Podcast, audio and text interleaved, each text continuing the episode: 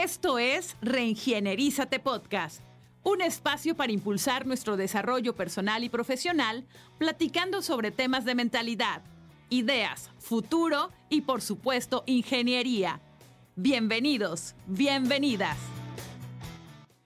Algunas veces nos vamos a topar con la situación de que lo que nuestro jefe o superiores jerárquicos nos piden realizar algo que no estamos completamente de acuerdo, que no nos hace lógica y que va, por así decirlo, en contra del flujo de trabajo que, uno ya tiene. Tú preguntas el porqué de la instrucción o, el porqué de cierta, de, de, de la decisión, ¿no? Y hay veces que no recibes la respuesta que esperas. O simplemente no recibes respuesta. Esto es normal y pasa en todas las empresas. Puede ser por varios factores. Puede ser por falta de comunicación efectiva o falta de orden en la jerarquía o simplemente los directivos no se dan el tiempo para comunicar la idea o el trasfondo de la decisión que te está afectando. Afectando entre comillas, ¿verdad? En estos casos, uno como subordinado tiene dos opciones. Una es enojarse y reclamar y eh, reclamar de manera abrupta del por qué, por qué, están haciendo esto y bla, bla, bla, ¿no?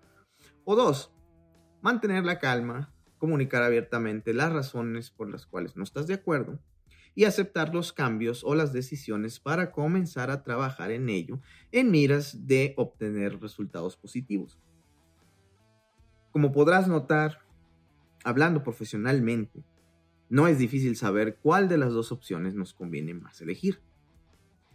No, no se trata de, no hacer valer tu palabra, así como muchos podrán pensar, ¿verdad?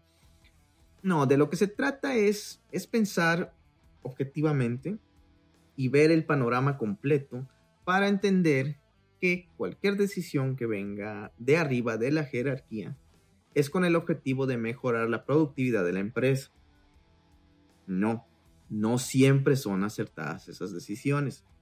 Hay que decirlo. Pero tenemos que entender que desde nuestra trinchera, desde nuestro nivel de piso, hay veces que no podemos ver ciertos puntos que solo se pueden apreciar desde una posición más elevada como en la que están los directivos de la empresa.